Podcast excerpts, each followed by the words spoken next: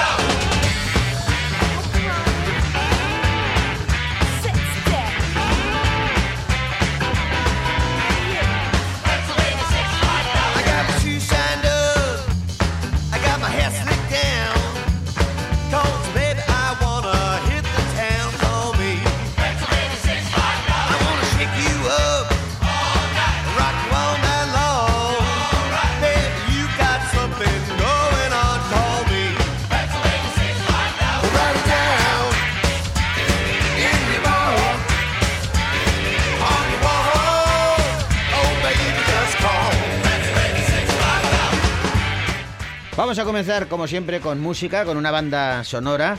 Hoy es eh, una canción que la canta un clásico. Un pero- galán, sí, también. un galán, galanazo, galanazo. Era un sinvergüenza, otro día hablaremos Sí, de sí, él. por favor. Sí, sí, sí. Pero eh, es un clásico por el que no pasa el tiempo. De hecho, eh, esta canción que interpreta Dean Martin, a quien nos referíamos, aparece en una película que se estrenó hace solo unos meses, eh, que se titula Operación Fortune, el gran engaño, y que cuenta con esta melodía en su banda sonora.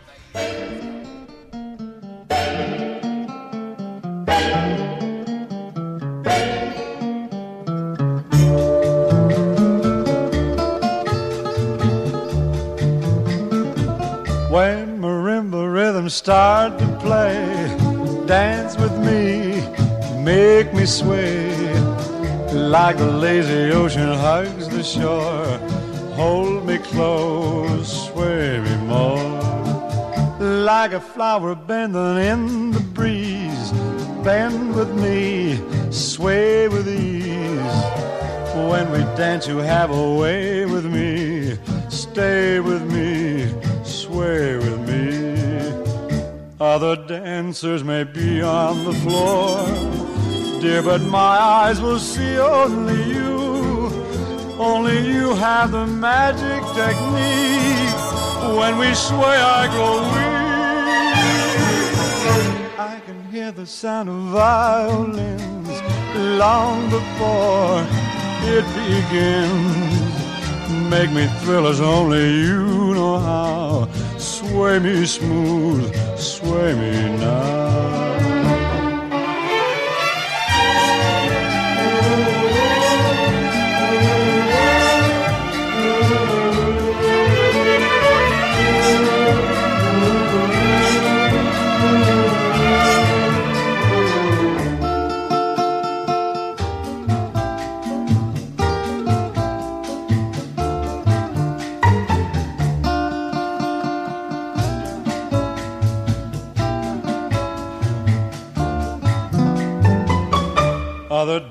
Dancers may be on the floor, dear, but my eyes will see only you. Only you have the magic technique. When we sway, I grow weak. I can hear the sound of violins long before it begins. Make me thrill as only you know how. Smooth. Y la voz seductora de Dean Martin nos trae hasta el momento exacto en el que volvemos al cine.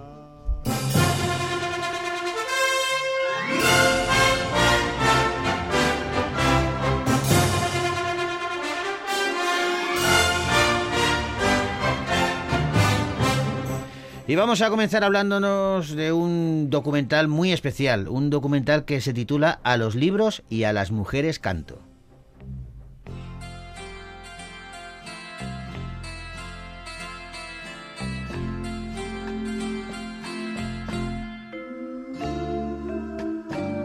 Estamos ante un documental en torno a la figura de varias mujeres. Una, una mujer que casi recibe el nombre de avioneta, otra que tuvo una biblioteca en el asiento trasero de su coche, otra que se fractura un dedo con los estantes rebeldes de su librería, las cigarreras escuchan lecturas mientras trabajan y las planchadoras recuerdan poemas.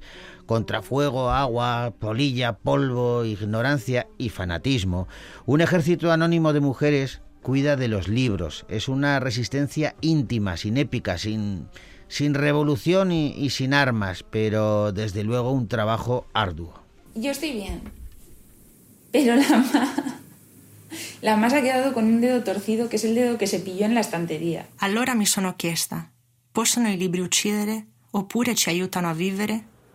E per rispondere a questa domanda mi sono recata dalle amiche di mia madre. Un día la poesía te cae como un manto y es un manto de corte, te protege como un manto de corte. En mis eh, incursiones por la, por la provincia, pues yo prestaba libros y luego hacíamos, quedábamos para hacer el comentario de texto. Nos desprendimos de, de, de- Oye, qué historia más interesante, más, eh, más íntima también y, sí. y Y además para nosotros muy especial porque la ha dirigido y la ha escrito una, una paisana, una alavesa. Eso es, es el primer largometraje de María Elorza y este largometraje pues eh, tuvo una mención especial del jurado de documentales de la eh, 32 edición del Festival de Cine Español de Nantes y ha participado en varios fe- festivales internacionales en Uruguay, en Las Palmas, en Bafisi. ¿Mm?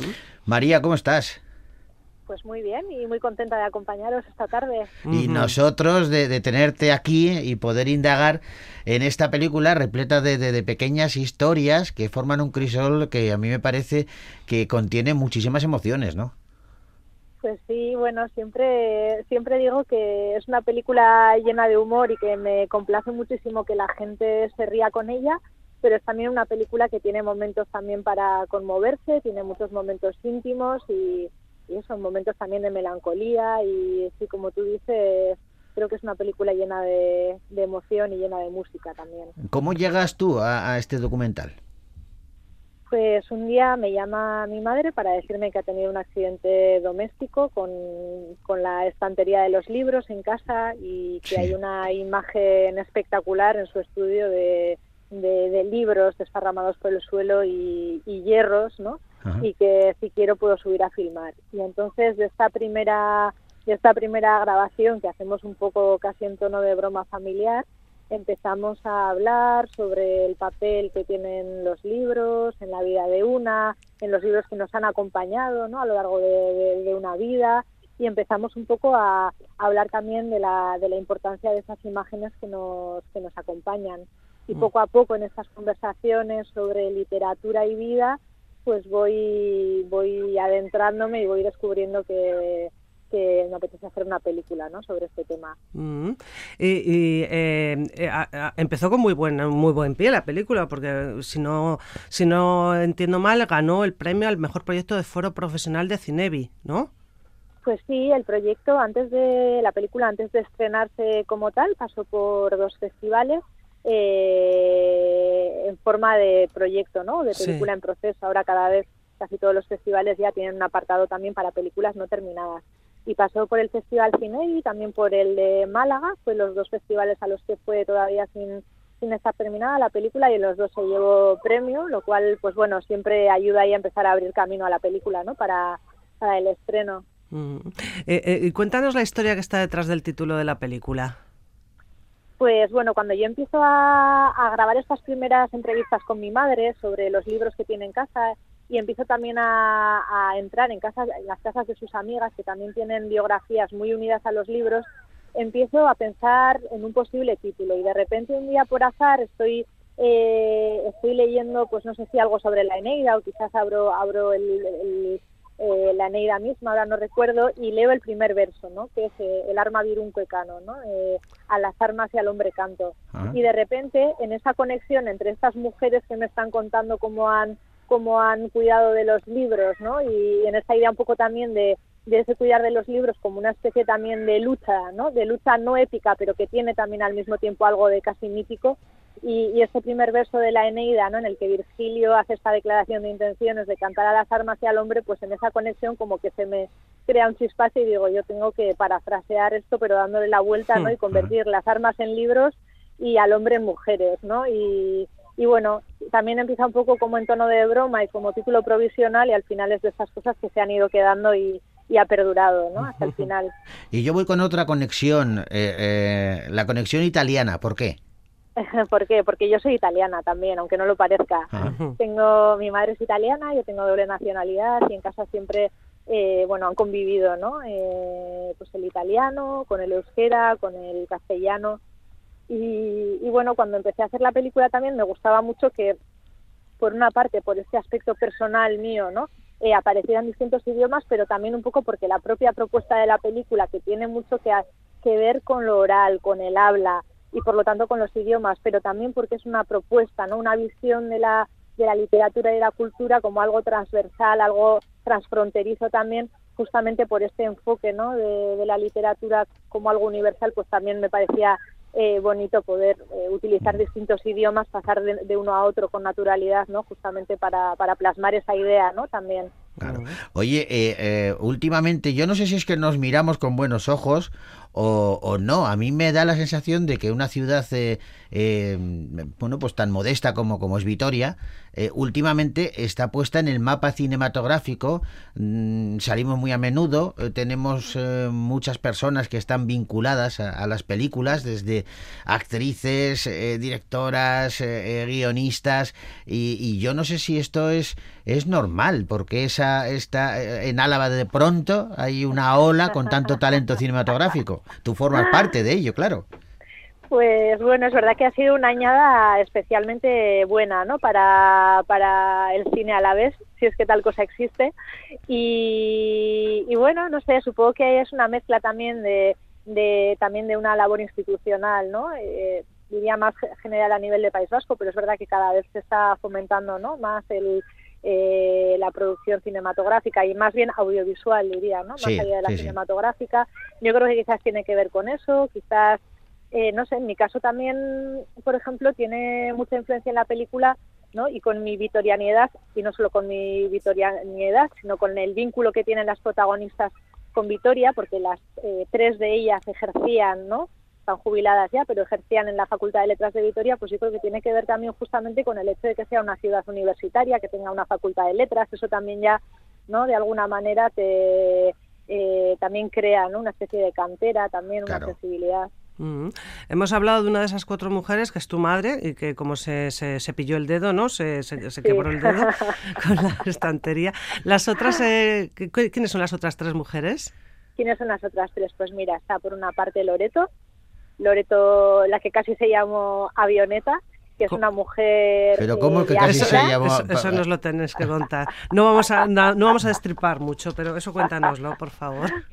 Eh, pues bueno, el padre de Loreto quería ser aviador y no pudo, y entonces eh, quería llamar a su hija Avioneta, pero claro, no le dejaron. Entonces Hombre. dijo, bueno, pues, pues ¿qué nombre le pongo? Pues Loreto, que es la Virgen de los Aviadores, ¿no? Hombre, la, la- virgen, la Virgen de los, de, de los aires, ¿no? Y la, Sí, sí. eso, la patrona de la aviación.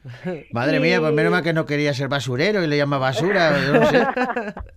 No sé si hay mucha gente con vocación de basurero, también te lo digo. Ya, ya, pero bueno, por, por mucha por mucha vocación que tengas, no sé, pues eh, astronauta y te llamo cohete, no, no- no es muy normal. ¿no? Pero bueno, son historias muy curiosas, está- es, es muy divertido. Bueno, y está claro que también una cosa así, ¿no? Y creo que por eso está Loreto en la película, pues ya eh, eh, ya te marca, ¿no? Y, y ya Loreto es una persona llena de imaginación, una persona que está volando, ¿no? No en un sentido literal, pero sí, ¿no? En un sentido, Sí, ¿no? sí. Eh, con la imaginación, ¿no?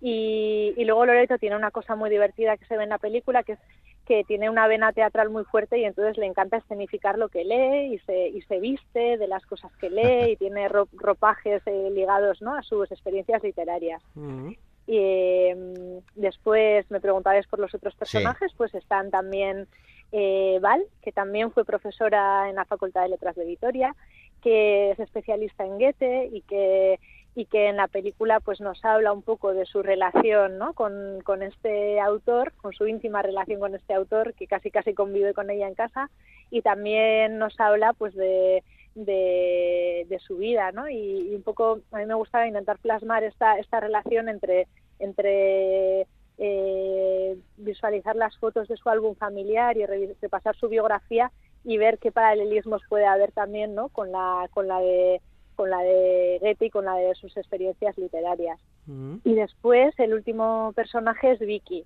Vicky es la única de las protagonistas que no es eh, no ha sido profesora de literatura, eh, es médico, pero pero es tiene también una nutrida biblioteca, es también una persona con una imaginación eh, desbordante, una persona muy culta y, y que después, pues como habéis leído antes en la sinopsis, tuvo un maletero, un- una biblioteca en el maletero de su coche y ahí Ah, lo dejo. El que es- quiera saber más, que, Que lo vean la peli. película. Que vean la peli. además, o sea que Sí, vamos sí, a por que, ella. que vayan a verla, que claro, lo- la van a disfrutar por lo que decías, ¿eh? porque yo la, yo la definía como una película llena de, de- de momentos muy especiales, pero también es una película muy divertida, porque la verdad es que la personalidad de las cuatro protagonistas eh, eh, llama a la comedia. ¿eh?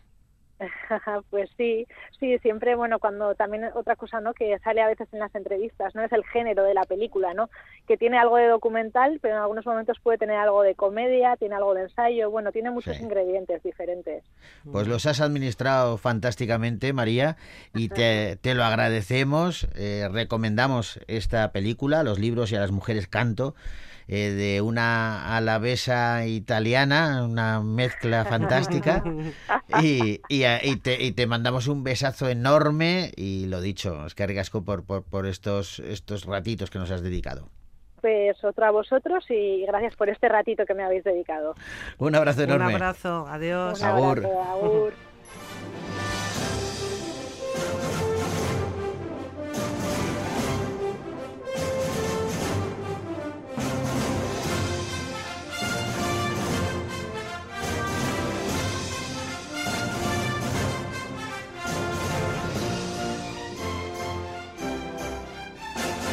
Venga, y continuamos con el repaso a esos estrenos cinematográficos que han llegado a la capital alavesa y hablamos ahora de un drama titulado Jarca.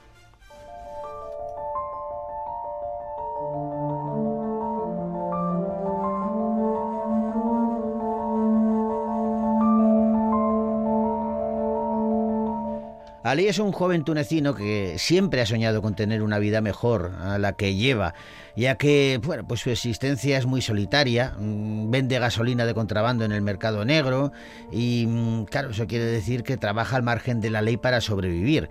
A todo esto eh, se suma que su padre fallece y tiene que ocuparse de sus dos hermanas menores que, que no pueden valerse por sí mismas debido a su corta edad y además tendrá que luchar para que no les desalojen de su casa. Ali va a comenzar a sentir una rabia enorme y sobre todo una impotencia por todo esto, así que va a decidir unirse a la revolución.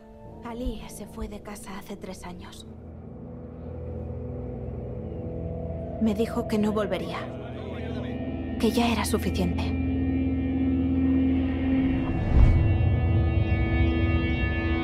Chico, ¿conduces? No tengo carné. Eso da igual, ¿sabes hacerlo?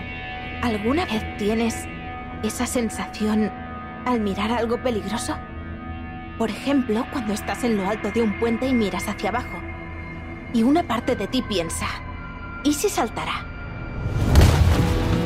No tenías dinero, ¿eh? Lotfi Nathan eh, es el guionista y el director de Harka, una película protagonizada por Adam Bessa, Salima Matoug o Ilkat Harvey, entre otros y está inspirada en la autoinmolación de Mohamed Bouachi que desencadenó la revolución tunecina y la primavera árabe entre 2010 y 2011. De hecho, es el primer largometraje que se ha rodado en Sidi Bouis, eh, que es donde empezó la revolución tunecina.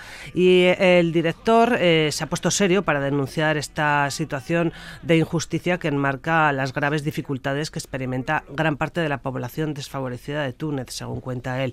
Dice que ha intentado aportar una mirada tremendamente realista sobre esta crisis tunecina y la corrupción generalizada que ha provocado pues, pues muchas protestas sociales a lo largo de, de los últimos años en, en- en este país del norte de África. Hay que decir que Jarca, el título de, de la película, se traduce literalmente como quemar, pero también es una jerga tunecina para referirse a un inmigrante que, cruza ilegalmente el Mediterráneo en barco. Así que una película interesante y una película reivindicativa. Jarca, un largometraje que podéis ver ya en los cines de Victoria Gasteiz.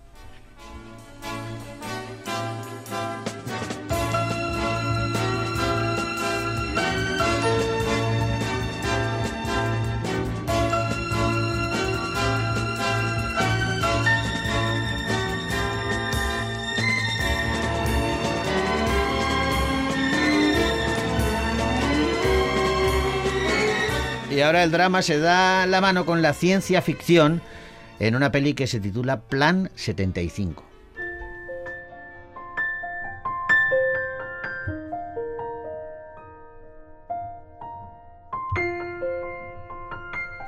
En Japón, en un futuro cercano, el envejecimiento de la población se acelera. El gobierno estima que a partir de cierta edad los mayores se convierten en una carga inútil para la sociedad e implementa el Plan 75. Dicho programa propone a los ancianos un acompañamiento logístico y financiero para poner fin a sus vidas. Una anciana cuyos medios de subsistencia se están desvaneciendo, un pragmático vendedor de ese plan 75 y un joven trabajador filipino se enfrentan a la toma de decisión entre la vida y la muerte. Hoy el gobierno de nuestro país ha aprobado la ley del Plan 75 que consiste en acompañar a las personas de 75 años o más para que pongan fin a sus vidas. Tras el aumento de los crímenes de odio contra los ancianos se ha aprobado la ley. ¿Quién empieza hoy? ¿Empiezas tú? Yo cantaré después. Hoy podría ser la primera. Incineramos y enterramos juntos a todos los que soliciten la opción en grupo. ¿Y eso no cuesta nada? Exacto. ¿Quiere hacer la solicitud? Sí. Bien, perfecto. Y la ayuda de los mil dólares que le he comentado puede usarla como a usted le plazca. La verdad es que lo he pensado mucho. Pero quiero hacerlo por el bien de mis nietos. ¿Ya quieres estirar la pata? A todos nos llega el momento de morir. Es una peli sobre un futuro alternativo, pero es dura, ¿eh? Porque Sí, es sí. una crítica social muy, muy, muy, muy ácida. Chie Hayakawa es eh, quien dirige Plan 75, una peli que protagonizan Chieko Beisho, Ayako Isomura y Steffi Arian, entre otros y otras. Y es una película que ha recibido recibió una mención especial del jurado en el Festival de Cannes. Y fíjate si es duro esto, lo que dice la directora. Dice que en Japón hay un sentimiento de odio entre los jóvenes hacia los mayores eh, porque piensan que tienen que pagar por ellos sin conseguir nada a cambio. Es dura esa declaración Es también. ¿eh? muy, es muy tremendo, es muy tremendo y, y bueno, lo que muchas veces hemos puesto en valor aquí, ¿no? Ese, ese aprendizaje, esa, esa, joder, no sé, ese agradecimiento que, que tenemos que dar a, nuestros mayores Mm. por- porque, porque nos han alimentado, nos han enseñado, lo siguen haciendo y, y a mí me da Es de- gusto por es un escucharles, sí, claro. sí. Lo otro es de un, de un egoísmo tremendo. Pues eh, esta, esta película además eh, se hace más dura todavía por el planteamiento que hace la directora, porque es casi documental a través de esas tres historias cruzadas.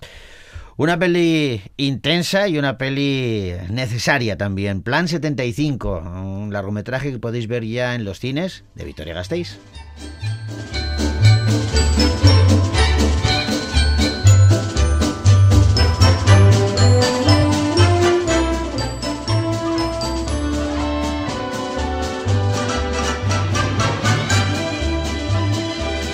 Nos despedimos, Arancha. Vamos a darle las gracias a Gorka que ha estado ahí dándolo todo y poniéndolo siempre muy fácil.